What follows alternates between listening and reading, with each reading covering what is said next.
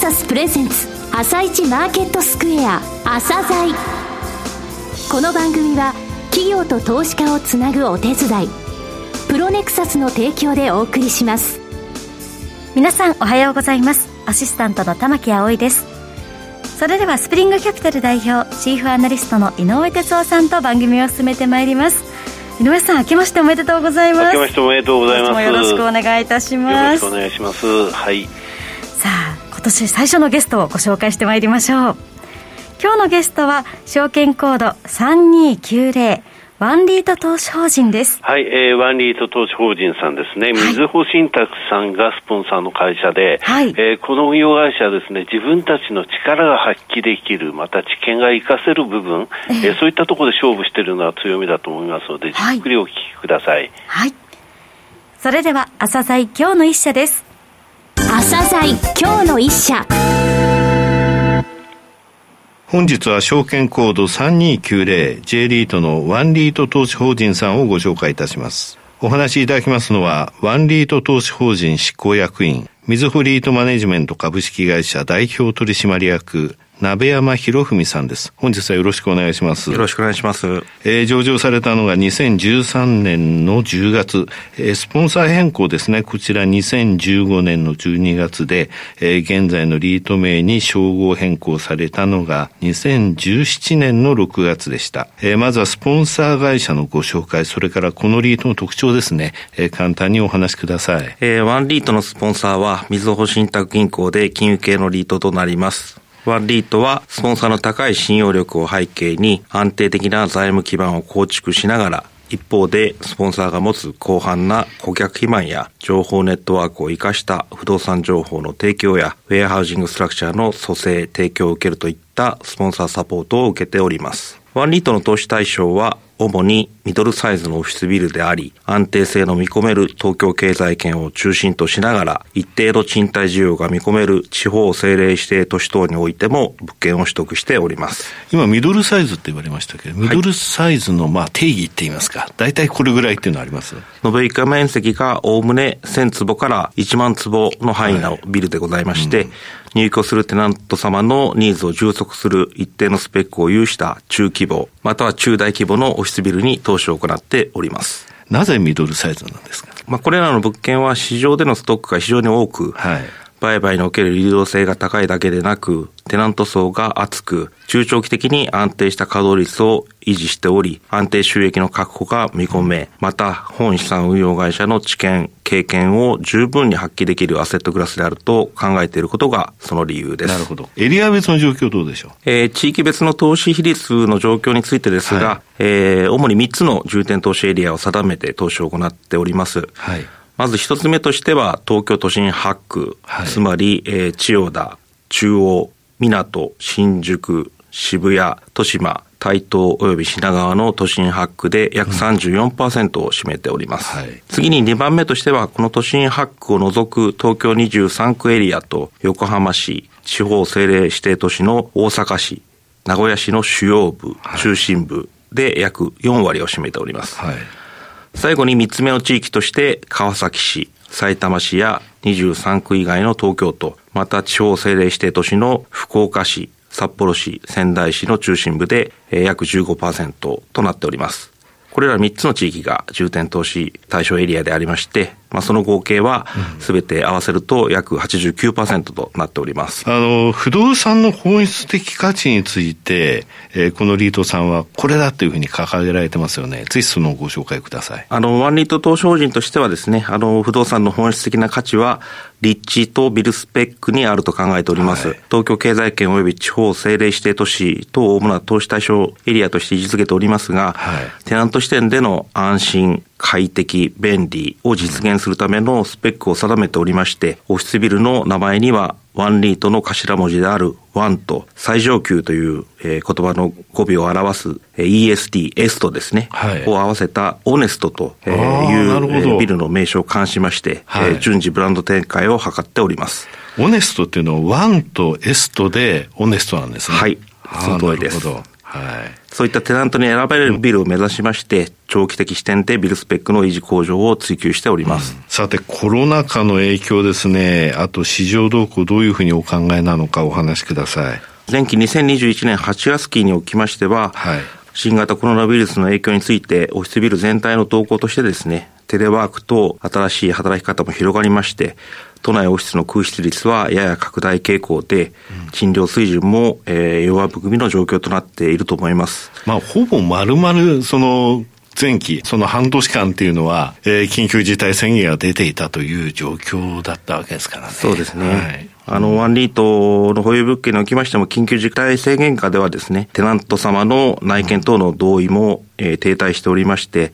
えー、やはりテナント様が入れ替え時のダウンタイム等々も従前比では長期化する傾向が見られました。はいテナント退去増の一方で、えー、埋め戻しも順調に推移し、ミドルサイズオフィスに対するニーズの底堅さも実感できる状況にあります。はい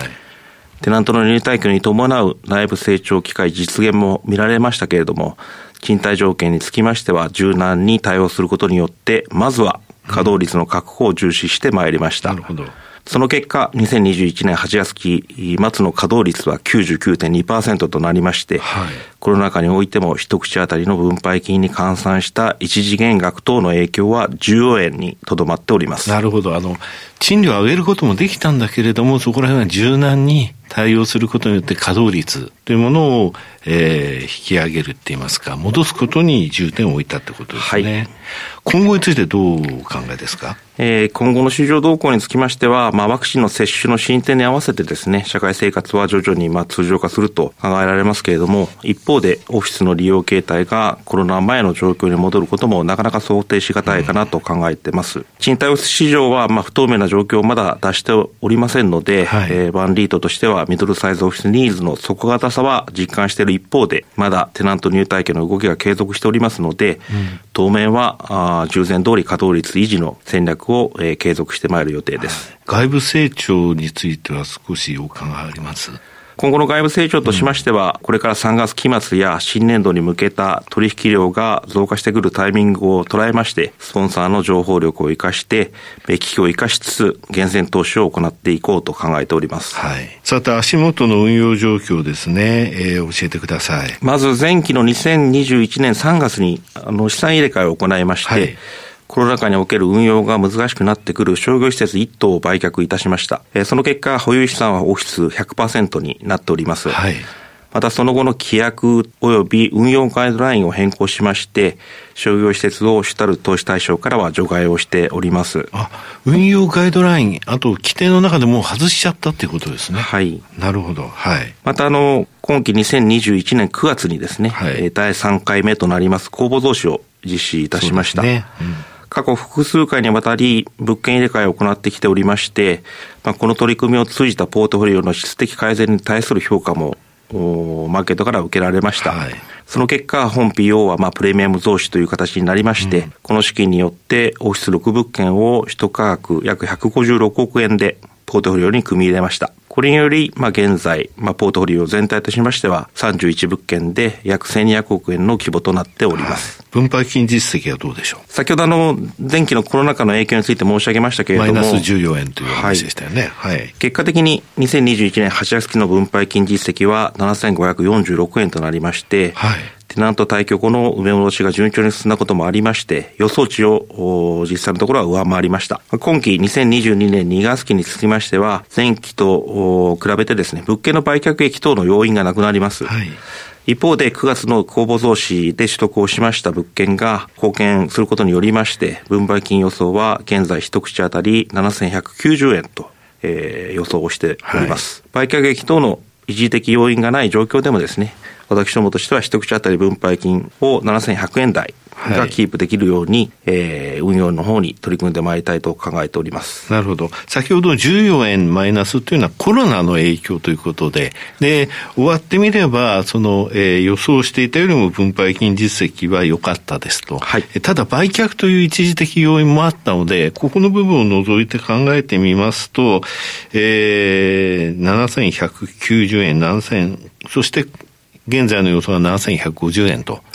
いうところで、ほぼ変わらない状況で推移できますよということですよね。はい、なんとか7100円台を、うん、えー、キープできればいいなと思っております。はい。先ほど少し外部成長についてもお聞きしましたが、今後の成長戦略といいますか、取り組みですね、えー、お話しください。えー、まずまあ、これまでの複数回にわたりまして、はい、えー、保有物件の入れ替えを通じて、ポートフォリオの質的の改善を行ってまいりました。今後は外部成長に舵を切ってですね、うん、あの外部成長を加速していきたいなというふうに考えております。うん、資金調達面においては、スポンサーでありますみずほ信託銀行やみずほ銀行をはじめとし、現在19金融機関との間で安定したレンダーフォーメーションを組んでおりますので、はい、ご安心いただけるのではないかと考えております。すね、バンクフォーメーション盤石ですもんね。はい。まあ、格付けにつきましてもですね、えー、JCR におきまして、えー、シングル A ポジティブとの評価を受けておりまして、はい、えー、継続した、えー、資産入れ替えによるポートフォリオの質的改善や、うんポートフォリオマネジメントの堅調なトラックレコード等が評価を受けておりまして、格付けの見通しも安定的といった評価から昨年の4月にですね、はい、ポジティブということで、えー、評価が向上するなど評価を受けております。この強固な、えー、財務基盤と、まあ、スポンサーサポートを活用して、えー、資産規模拡大と、えー、資産の入れ替えによるポートフォリオの安定性向上の取り組みを継続し、今年3月の見直し時に、エプラナリートですね、うん、えー、グローバルインデックス入りを目指したいと、はい、えー、考えております。ESG はどうでしょう？はい、えー、ESG につきましては、えー、2020年に続き、2021年もグレスピーレーティングで4スターを獲得できております。現在、親会社でありますみずほリアリティマングループとして、マテリアリティの特定を行いまして、今後の具体的施策を検討している状況にあります。世界的な ESG への関心は日増しに高まっているのを肌で感じておりますので、はい、ワンリートとしましても、この分野での情報開示充実についても準備を鋭意進めております。そうですね。これまでポートフォリオの質的向上を目的として、保有物件の売却と取得を通じた資産の入れ替えを行ってまいりましたので、えー、現在保有する個々の物件レベルでは、特段問題を抱えている状況にはないというふうに考えております。一方で、これまでは流通量の多い築年数が経過した物件を取得しまして、はい、戦略的な資本的支出工事を行いながら、安定的に収益獲得が可能なビルに再生させてきましたので、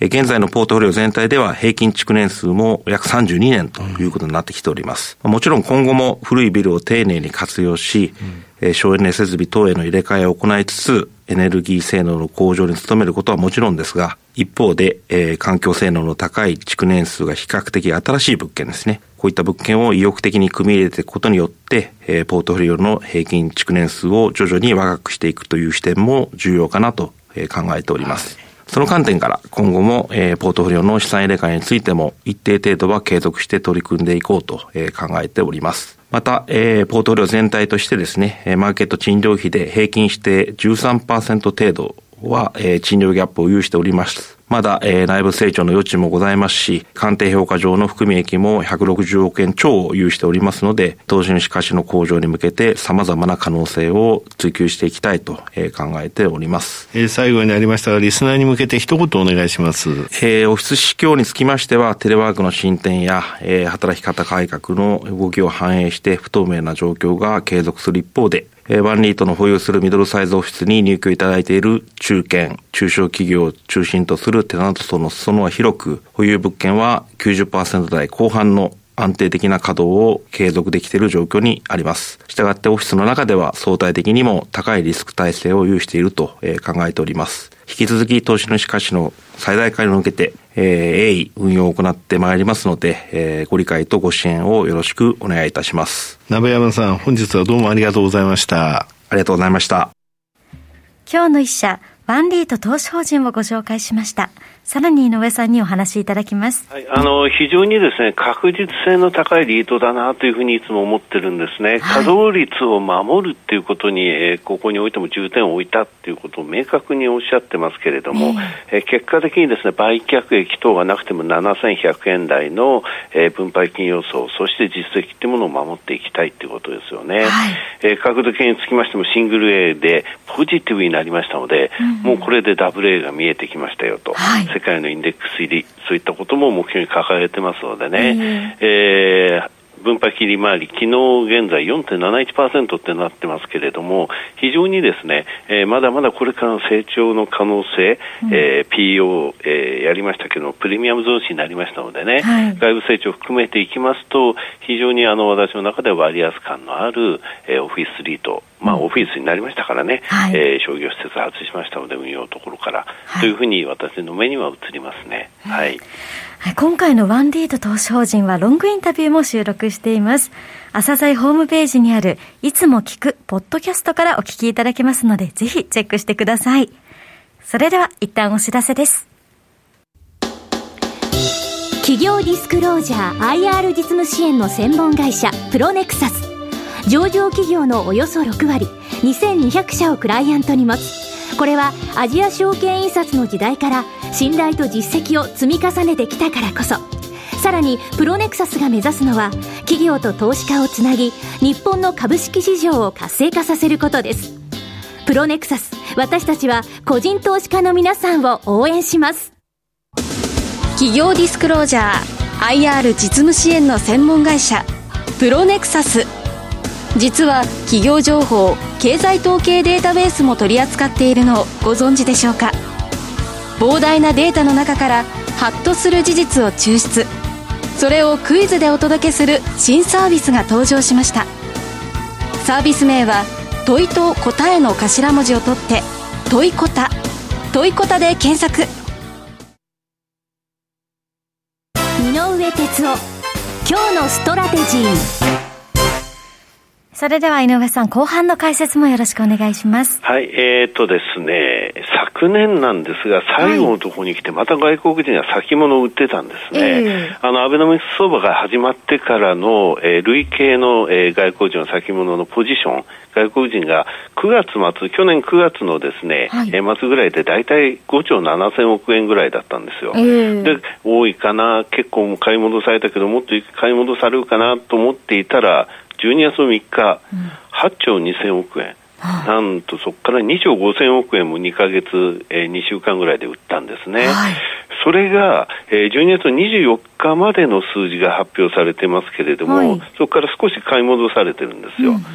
これが7兆円台になっていまして、はい、この7兆3000億円という数字なんですが、はい、これが今、売りとして溜まってるっていうことなんですね。えー、ですので、先物の方が実はですね、現物よりも結構動きがあるよってことなんですよ。はい、昨日日経平均ずいぶん上がりましたけれども、こういった時っていうのはやっぱり先物の買い戻しが起きてる。それがゆえに昨日トヨタが強かったとか、そういったこともあるんですけれどもね。ただ、あの、えー、3回利って言ってますけれども、日経平均の5日移動平均、25日移動平均、75日移動平均、この乖離率を全部足してプラス5%水準が、えー、メール、えー、マガジン等でも言ってますが赤線って呼んでて、はい、日ばかりがけないの時ちょっとここまで行ったりすると重くなったりポジションを持っててもこの水準からは結構加熱感出てくるよって話なんですが、えー、昨日2万9300円だったんですよ、はい、それが2万9323円まであって引けが2万9301円ちょうどっていうことですよね、はい、だから赤線このプラス5%帰りの水準、えー、意識しながらの動きまだ続くと思います。はいわかりました。さあ井上さん本日もありがとうございました。ありがとうございました。さあ皆様2022年の朝鮮もどうぞよろしくお願いいたします。それではまた来週。この後は東京市場の寄り付きです。朝鮮。この番組は企業と投資家をつなぐお手伝いプロネクサスの提供でお送りしました。